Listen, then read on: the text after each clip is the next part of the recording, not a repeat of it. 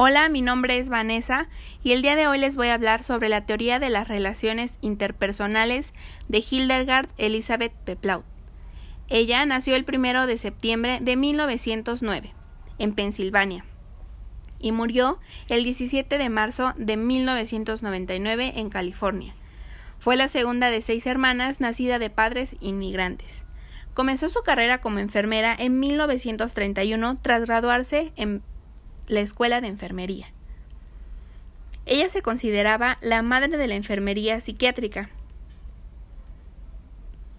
Las relaciones interpersonales, como ella lo menciona, están abarcadas por, por algunas disciplinas y conceptos, los cuales son la psicodinamia de las relaciones interpersonales, la teoría psicoanalista, la teoría de las relaciones humanas y el concepto de motivación y desarrollo personal.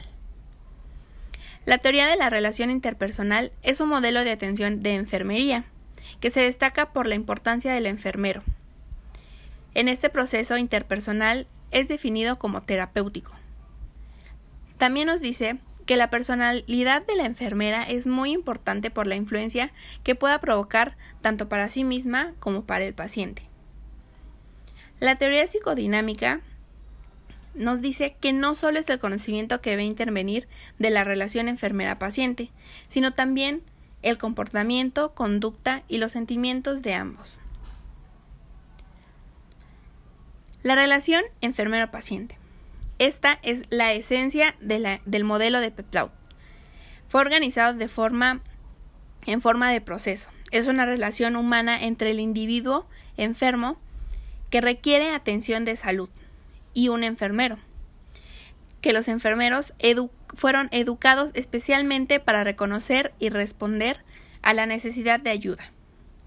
Este modelo fue publicado por primera vez en 1952 y nos describe cuatro frases, cuatro fases de la relación entre el enfermero y el paciente. Las, las fases son la orientación, cuando el individuo tiene una necesidad y busca ayuda al profesional. Y la enfermera, pues obviamente ayuda al paciente a reconocer el problema que tenga y a determinar las necesidades de cuidado. La identificación. El paciente se identifica con los que lo pueden ayudar. La enfermera le permite la exploración de los sentimientos para ayudar al paciente a superar la enfermedad como una experiencia. La exploración. El paciente intenta derivar un valor completo de lo que se le ofrece como la relación.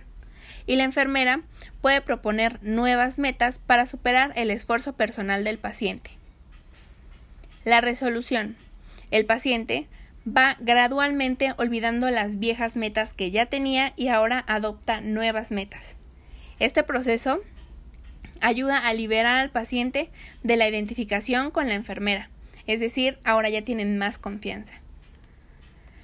Los roles de la enfermera son muchos y algunos de ellos son el rol de extraña, que puede ser que obviamente el paciente y la enfermera son completos extraños el uno para el otro, pero la enfermera debe tratar al paciente lo más cortés posible.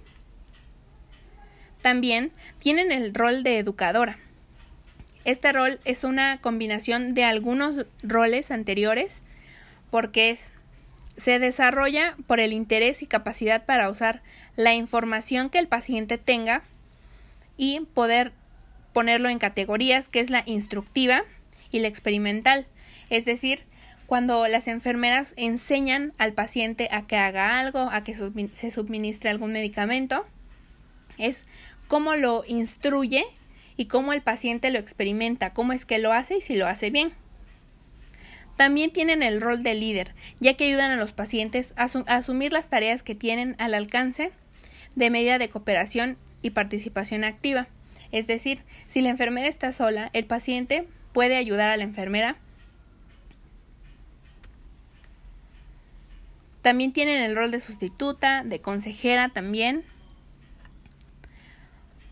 Cuando un paciente llega y a lo mejor ha tenido un mal día y necesita algún consejo, también las enfermeras pasan por el rol de consejeras y y esto funciona mucho en la relación de enfermera-paciente, ya que las enfermeras, eh, pues obviamente pueden responder más a las necesidades de los pacientes y los pacientes siempre tienen muchísima más confianza con algunas más que con otras precisamente por este rol que las enfermeras toman.